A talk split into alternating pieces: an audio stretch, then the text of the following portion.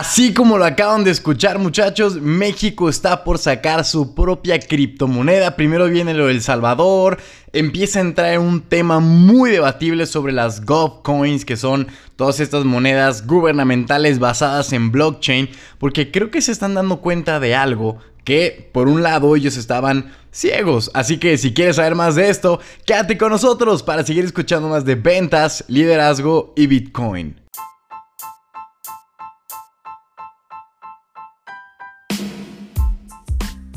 ¿Qué tal, damas y caballeros? Les habla César Oskikosio desde Guadalajara, Jalisco, México, para platicarles acerca de Bitcoin. Y es que, bueno, ahora en este caso no tanto Bitcoin, porque, bueno, me imagino que escucharon el podcast pasado en el que les hablaba que El Salvador se vuelve el primer país en poner una moneda de curso, más bien, en aceptar a Bitcoin como moneda de curso legal, ¿sí?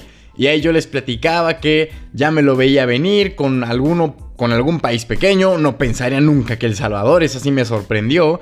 Y que es muy difícil para un país tan grande, por darte un ejemplo, Rusia, Estados Unidos, eh, no sé, alguno de esos países que eh, están como de potencia mundial, que pueda estar al mandato de todo, o sea, que pueda cambiar tantas regulaciones.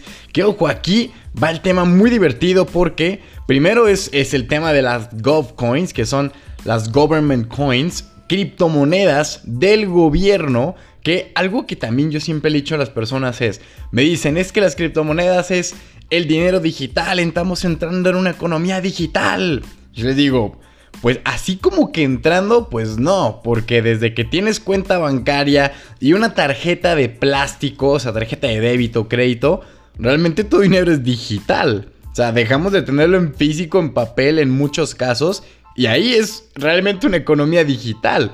Ahora, esta es una economía digital con criptografía, ¿sí? Que lo vuelve más seguro, sin que una persona esté al mando de todo nuestro dinero o, que lo controle, vaya.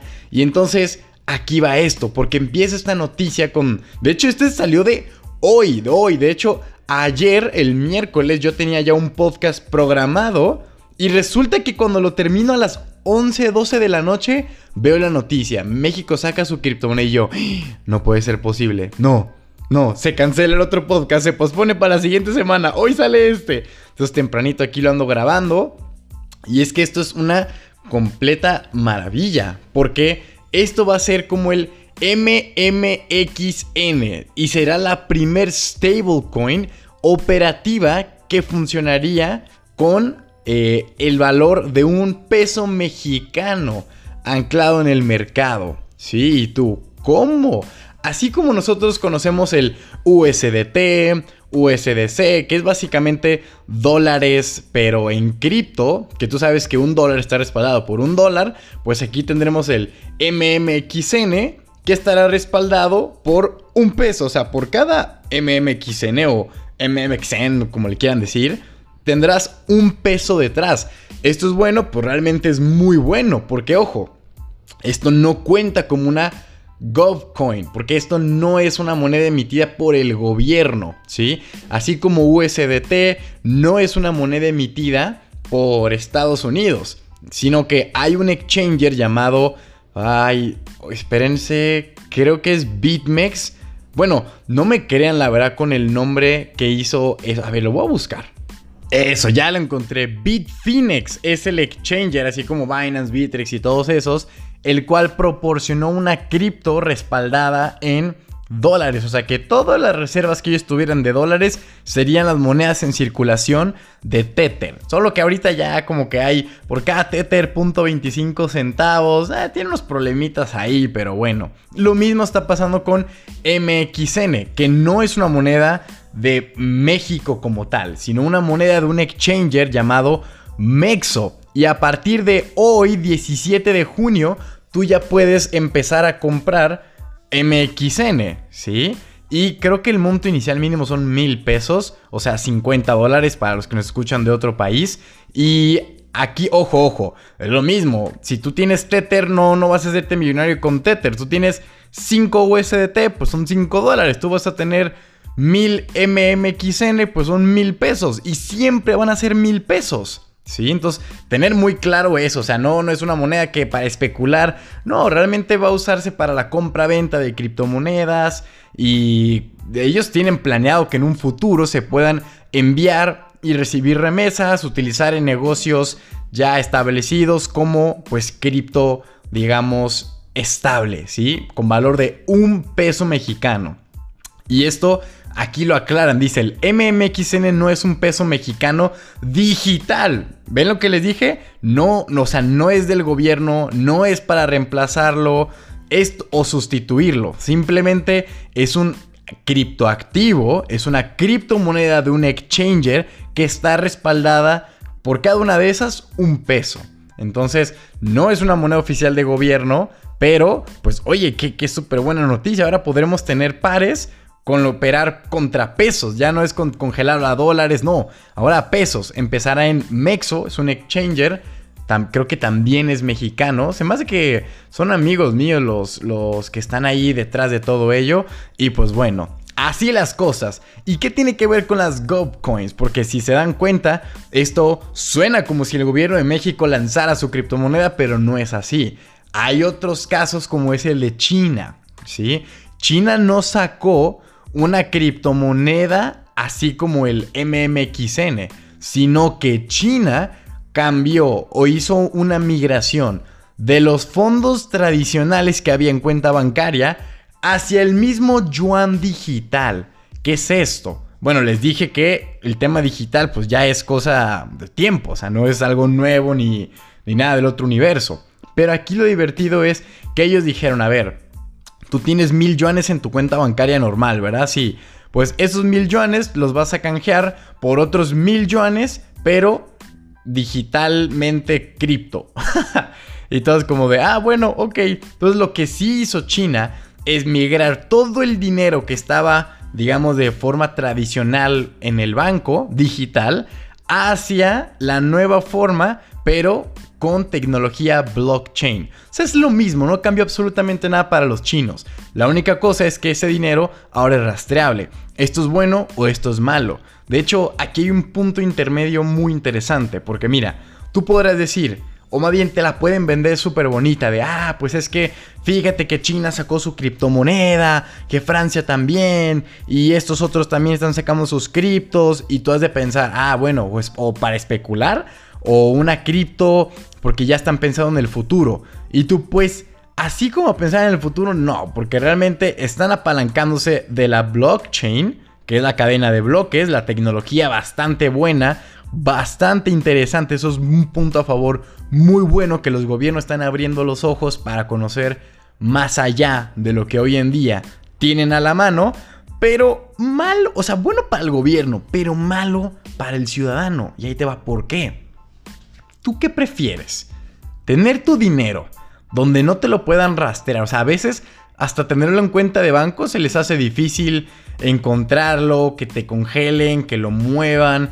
Pero si tú tienes todo tu dinero en una cadena de bloques, recordemos que la blockchain es inmutable, transparente y ahí se ven todos los registros. Ahí sí no puede haber ningún fallo con de dónde vino el dinero, a quién se lo transferiste, cómo se lo transferiste, a qué hora, pues ese viene de un lavado de hace poco que mil y un cosas. Entonces, lo bueno es que te digo, pues tú como ciudadano te puedes estar apalancando de todo esto que dicen tecnología blockchain, conocer un poco más para la gente escéptica que vea que realmente es una tecnología que funciona, pero no creo que sea lo mejor para tu dinero. El hecho de que te tengan controlado, sepan qué haces, qué te entró, qué no te entró, y ellos, al ser un ente centralizado, Recuerden que para tú hackear Bitcoin tienes que tener más o sea, tienes que hacer un ataque del 51%. ¿Qué quiere decir esto? que si hay 100 mineros validando transacciones, tú para poder alterar una operación tienes que tener por lo menos 51 mineros, más del 50%, porque un minero valida transacciones, hace que todo fluya bien, pero importante, recuerden que estas maquinitas trabajan en consenso, o sea que todas tienen que votar y lo que diga la mayoría, eso se hace. Entonces, si tú quieres alterar una transacción, pues ten más del 50% de los mineros y listo. Lo cual es muy difícil, mucho dinero, mucha infraestructura. Yo creo que una persona promedio normal no podría. Es imposible. Ahora, con el tema de una moneda centralizada por un país, pues ahí vienen quién tiene el 51%. Es más, ¿quién tiene el 100%? Pues ellos, ellos pueden decidir qué te entra, qué no te entra, que si se altera, que si no se altera, y entonces recaemos en lo mismo. Es una economía cripto centralizada en un país. Entonces le quita todo el poder cripto, le quita toda la ventaja de descentralización y aquí los usuarios podrán optar o quedarse en ese sistema o pasarse a criptos de verdad. Y dirán, pero Bitcoin también es rastreable. Claro, exacto, pero podemos usar Zcash, Monero y listo. Ahí tú tienes privacidad al 100%. Entonces, son casos súper interesantes que están ocurriendo ahora mismo en el ecosistema cripto. Y aquí yo les pregunto a ustedes, ¿qué preferirían? que les digan de pronto, oigan, vamos a cambiar toda nuestra economía hacia lo mismo, ustedes no, no les altera nada, pero va a ser con criptografía, con blockchain, para que haya un registro más seguro y nosotros podamos decidir qué hacer o qué no hacer con su dinero, o pues mantenerse en una economía 100% descentralizada. Por eso les digo que las GovCoins son buenas para el gobierno que vaya entendiendo toda esta tecnología.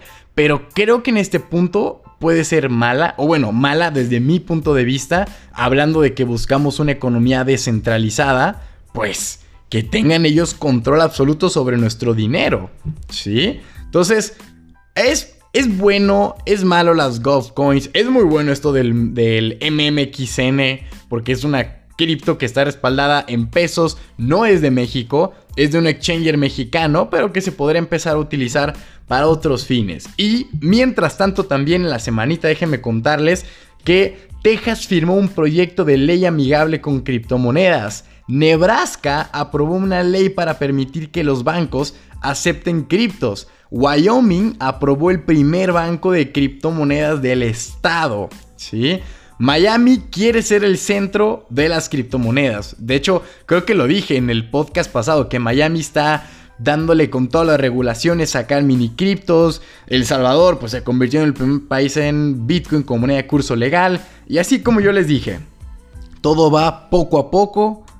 Y luego de repente, ¡pum! Es un crecimiento exponencial del que todo el mundo se esperaba, pero ahorita no. Entonces siempre va a ocurrir eso. Entonces hay que estar preparados para una economía descentralizada, quieran o no, estos pequeños pasitos que igual ahorita no influyen en el precio, van a hacer que a la larga esto sea un ecosistema mucho más amigable, que la gente pueda ver más opciones y siempre y cuando sea descentralizado. Así que señores, como ya se la saben, en la descripción de este podcast está un link con el grupo de Telegram donde compartimos análisis diarios sobre Bitcoin y criptomonedas.